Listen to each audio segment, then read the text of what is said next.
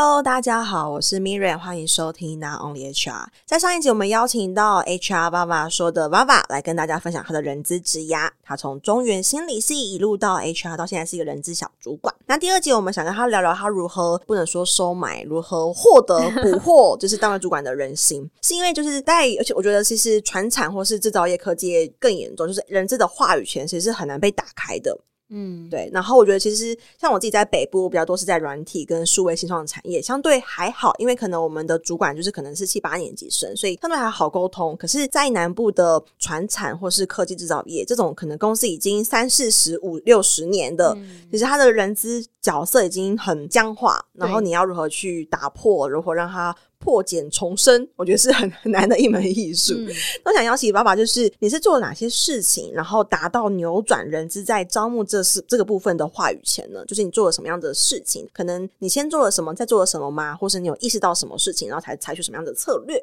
这真的是一件蛮难的任务诶，我可以把它称为不可能的任务吗？续集。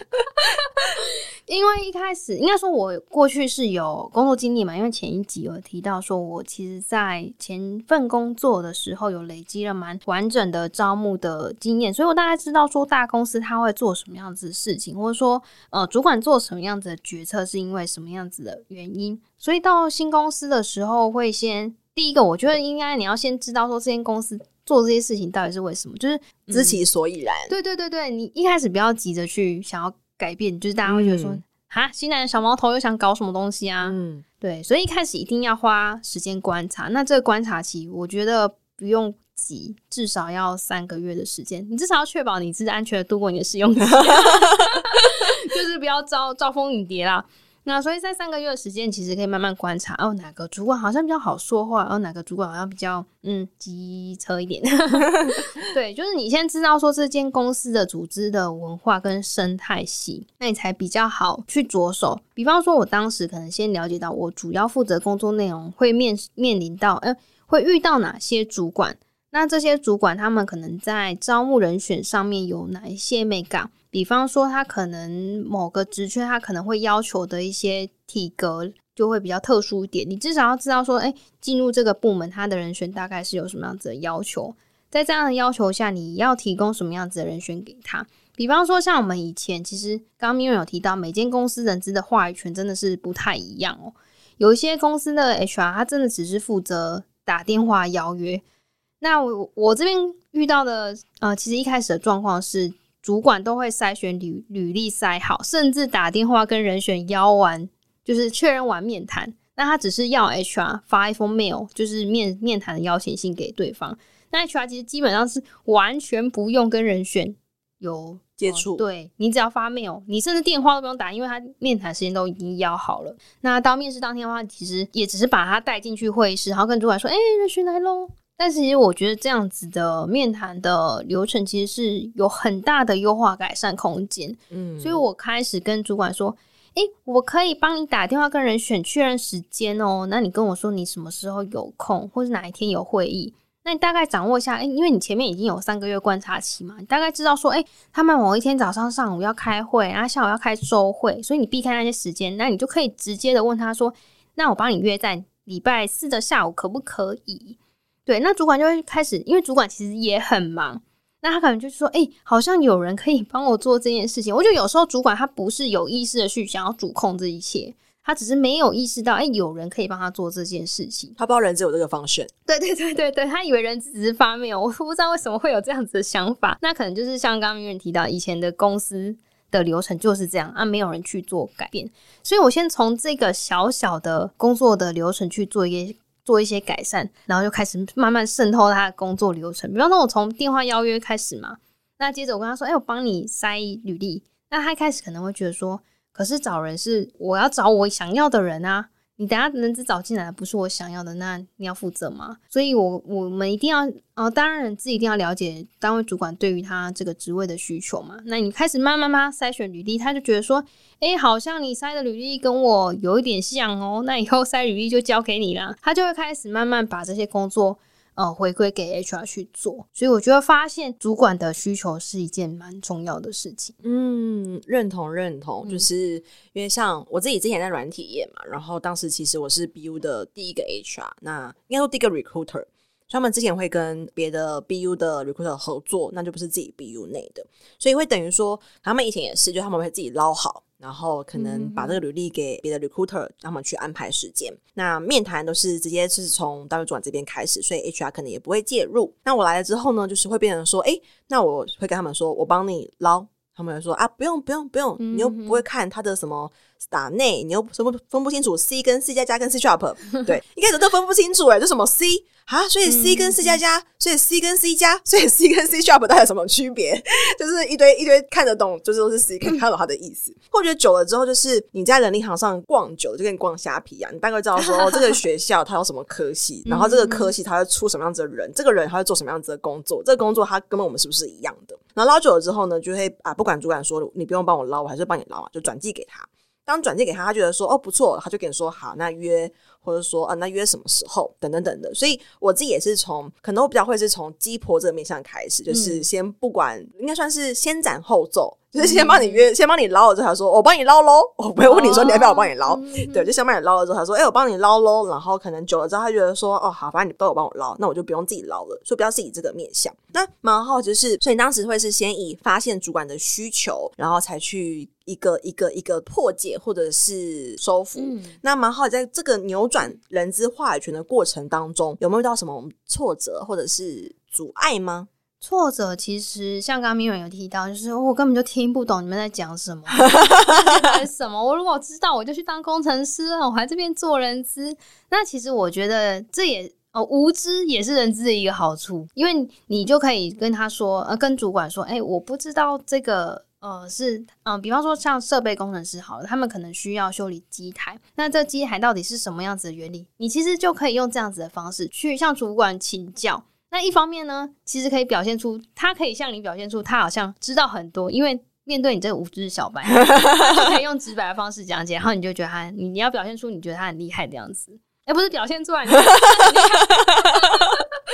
是他其实也呃，大部分的主管也会蛮乐于分享，因为他们不会觉得你是。有呃威胁，对，因为就算你知道这个，你也不可能去取代他的位置，所以他蛮乐于分享的。嗯、那我觉得掌握这资讯，其实对于 HR 是非常有帮助的，因为你一定要跟他们建立共通的语言嘛，你才有办法在招募的时候下关键字。那甚至是你找到的呃合适的履历，他开始会你找到的人选，他可能我们就可以找机会去跟他多聊聊。在面谈的时候，其实你也可以跟求职者有一个共通的语言。那其实求职者就会觉得说：“哇塞，你这 HR 也太专业了吧？”对啊，都怀疑我是人资，都怀疑我是职工背景的。就说你怎么连这都知道？那但是其实我们知道只是小皮毛而已。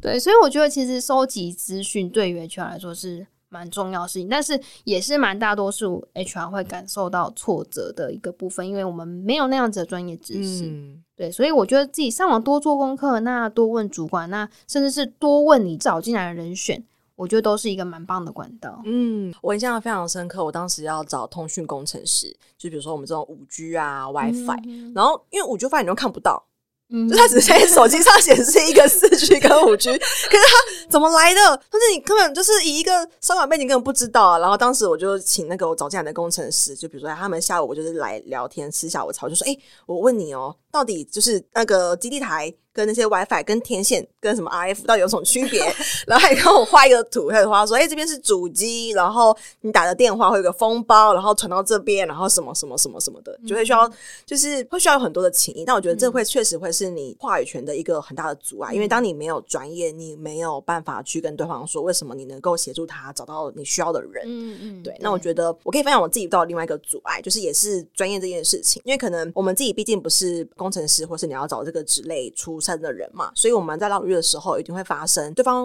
有些主管会认为说你找的人都不专业。嗯，那当时呢，其实会有不同的 BU，我需要帮不同的专案的 PM 找人，那可能会有诶，比如说 APM，他觉得说 Miriam 找的可能都不是那么的专业。然后你无法分别这个工程师他是 senior 还是 junior 还是可能 SA 等级的。那我当时有负责，比如说帮 A、B、C 专案的 P N 找 A 专案的这个 P N 呢，他的职等其实是比 B 专案的 P N 的职等来的高。然后 A 专的 P N 就说：“哎，那你去找 B 专案的 P N，叫他出一份考卷。”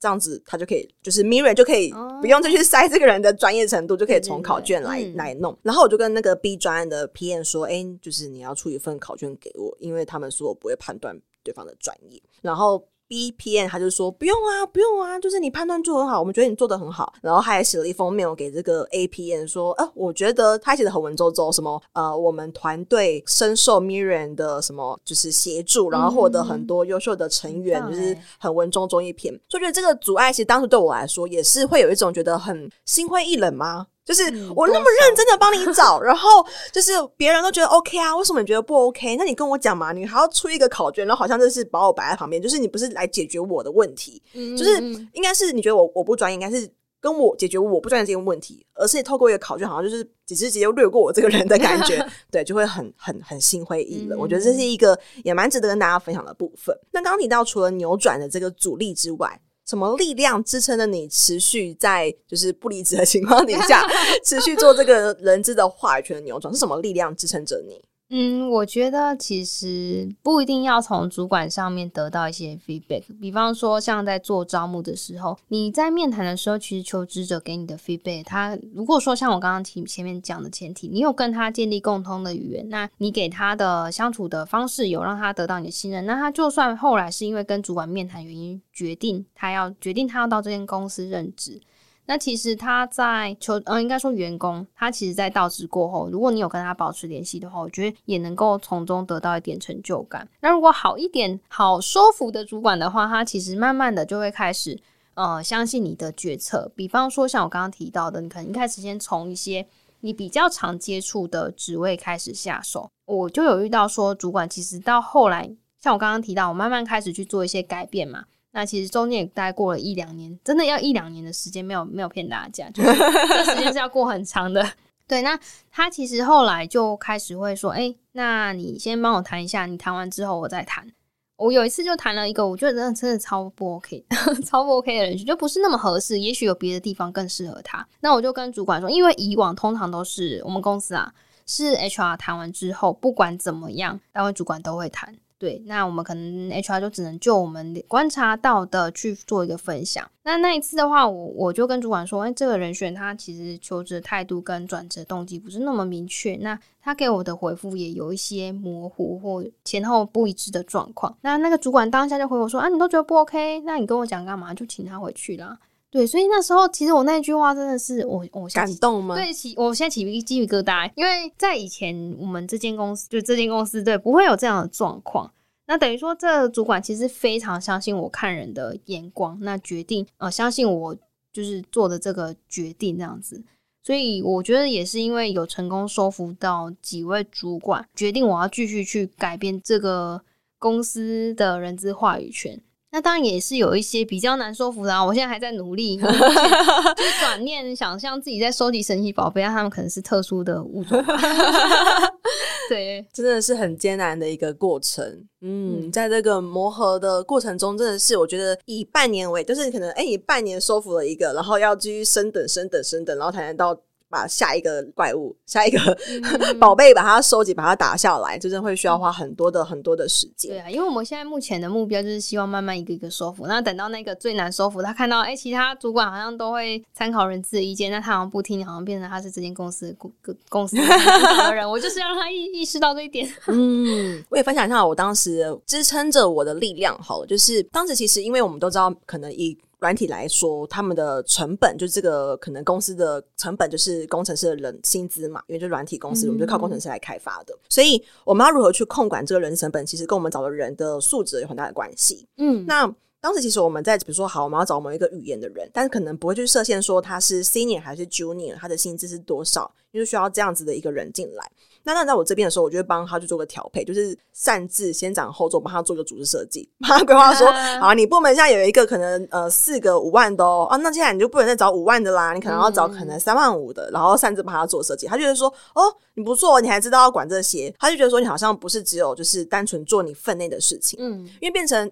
你本来你专案的 budget 跟你专案的 cost 本来就不是我 HR 的事情，是你 PR 去控管你的呃人力跟你的人事嘛。可当如果我们在招募端，我们可以跟他站在同一条船上，跟他思考的时候，我觉得这也是他的回馈，也是让我觉得说，哎、欸，好像我我确实我多做了，然后我获得到你的正面回馈，然后也是增加我自己的专业度，就是一个相辅相成的状况。我觉得这蛮关键的，就是你要让主管。知道说，哎、你们虽然是不同部门，但是你们是在跨部门合作，你是在帮他，不是在威胁他，或者说在要求他做一些什么，就是要让主管意识到，就是你是在帮忙他，协助他，那提供他需要的东西，这是一件蛮重要的事。嗯，而且其实人这件事情，不管在任何一个部门，它都是非常非常。至关重要的，嗯，你的人的留职率、留任、升迁绩效，或者是他的薪资预算等等的都很重要。那这些全部都是 HR 可以给予建议、展现专业的一个角度。没错，嗯，那蛮好。就是当我们可能有这些力量支持我了之后，就是可能在扭转这过程中，有没有哪一些改变是你觉得非常非常明显的？像刚刚提到，可能。让你起鸡皮疙瘩，就是哎，这个主管他说你都觉得不 OK，那你就不用给我谈了。还有哪些故事是你觉得很明显，就是你扭转然后成功，然后主管的态度有所改变的？可以分享一下，我目前在公司其实是有负责除了招募以外，还有负责训练的部分。那其实因为小公司嘛。也不算小 立刻收回来。不算不算不算小不算小，但是因为公司的规模跟资源有限，所以其实，在训练的资源投注上相对的少了很多。那大家对于教育训练的其实接受度跟认知也并没有很全面，他们可能会认为说。就是大家都工作很忙，哪有时间去去做训练？所以其实，在推动教育训练或者说不管是外训的部分，都是有一点困难的。那要做出这样的改变，一定要让他们知道说，这个训练他们去上课，其实对他们来说是有帮助的。所以呢，我们应该我们部门目前在做，就是我们先从 HR 的课程规划开始着手，就让其他部门知道说，哎，其实公司是有训练资源的。那你其实。是可以规划，嗯，如果说你有训练需求的话，是可以邀请讲师来上课。那其实上完课，我们也会把课后的回馈去分享给大家。那可能其实我觉得跨部门也会有这样子的影响效应，就会看到说，诶，为什么其他部门都有开课，我们我们部门怎么没有？那当有这样子声音出现，传到主管的耳中之后，就说，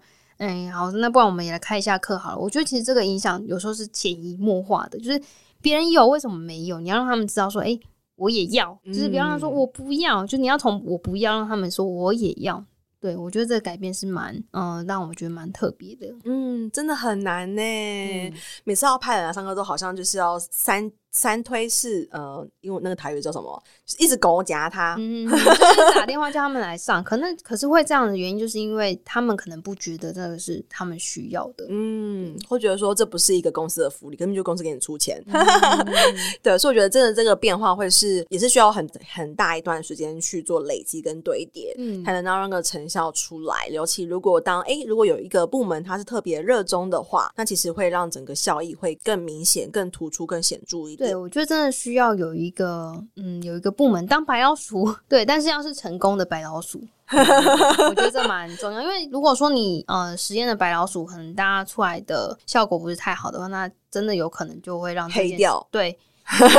不要再想叫别的部门做事，真的、嗯、就是会黑掉。所以人资真的很很重要。那在节目的尾声，我也想要问一下爸爸，就是我相信其实还是有很多我自己过蛮多人资伙伴，他可能会他可能听到我自己的工作，他觉得很 shock，哦，原来人资的。权力可以泡到那么大，嗯，对，原来原资甚至连你的可能薪资等等的，对。题外话，我我有一次很多年前我在呃脸书社团就是找工程师，然后会贴出我们的薪资嘛，然后下面一排被呛哦，你这个薪资还出来找人什么的，你真的有这个核心的权利吗？什么的。然后我心里想说，为什么你都不相信 HR 有核心的权利呢？嗯，对。好，Anyway，反正我相信很多可能人资伙伴也都会呃，你目前可能也都还在扭转话语权这个过程当中，所以想邀请爸爸，你可以给大家一些鼓励或是建议吗？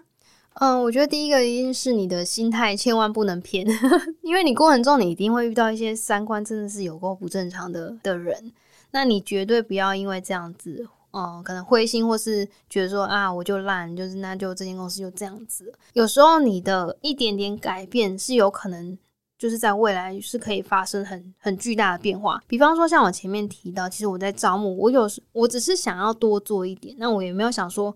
要让这个主管完全的去相信 HR 的决策。可他其实就是从这一点点的慢慢的累积，然后信任感扩散到。他愿意相信人资自有专业的判断能力，我觉得这是要给各位伙伴一个鼓励的，就是一个箴言呐，就大家一定要记在心里，就是你的心态要正。对，那再来的话就是你，我就不要急，因为我们一开始你要改变一个人的观念。是非常难的。那但是你要让他相信你，或者说听进你讲进去的一两三句话，这都是需要蛮长一段时间累积。比方说像我刚刚分享的案例，其实我目前在公司大概两年左右的时间，那我花了大概一两年才让主管愿意相信 HR 其实是专业的。我觉得这个过程大家可能会觉得说好久。可是，其实我觉得也蛮合理的，毕竟他跟你素昧平生，那他可能二三十年来工作都是这样子的模式，你突然要他改变，要他接受一个未知的风险，其实人要改变都是蛮蛮困难的，所以不要急，慢慢来。那再来的话，就是要提升话语权的话，你一定要提升自己的专业能力，不管是去上课，那或者说像我前我们前面有讨论到的，就是你要跟你的跟单位主管去建立一个信任关系，让他跟你分共享资讯。对，他要跟你共享资讯，或者说跟求职者之间有一个共同语言，这都是能够帮助你提升话语权的很好的方式。嗯，我觉得蛮正确的。刚提到说，就是要改变一个人的观念是很难的，尤其你要改变人资在公司的话语权，是要改变一群人的观念，嗯、就是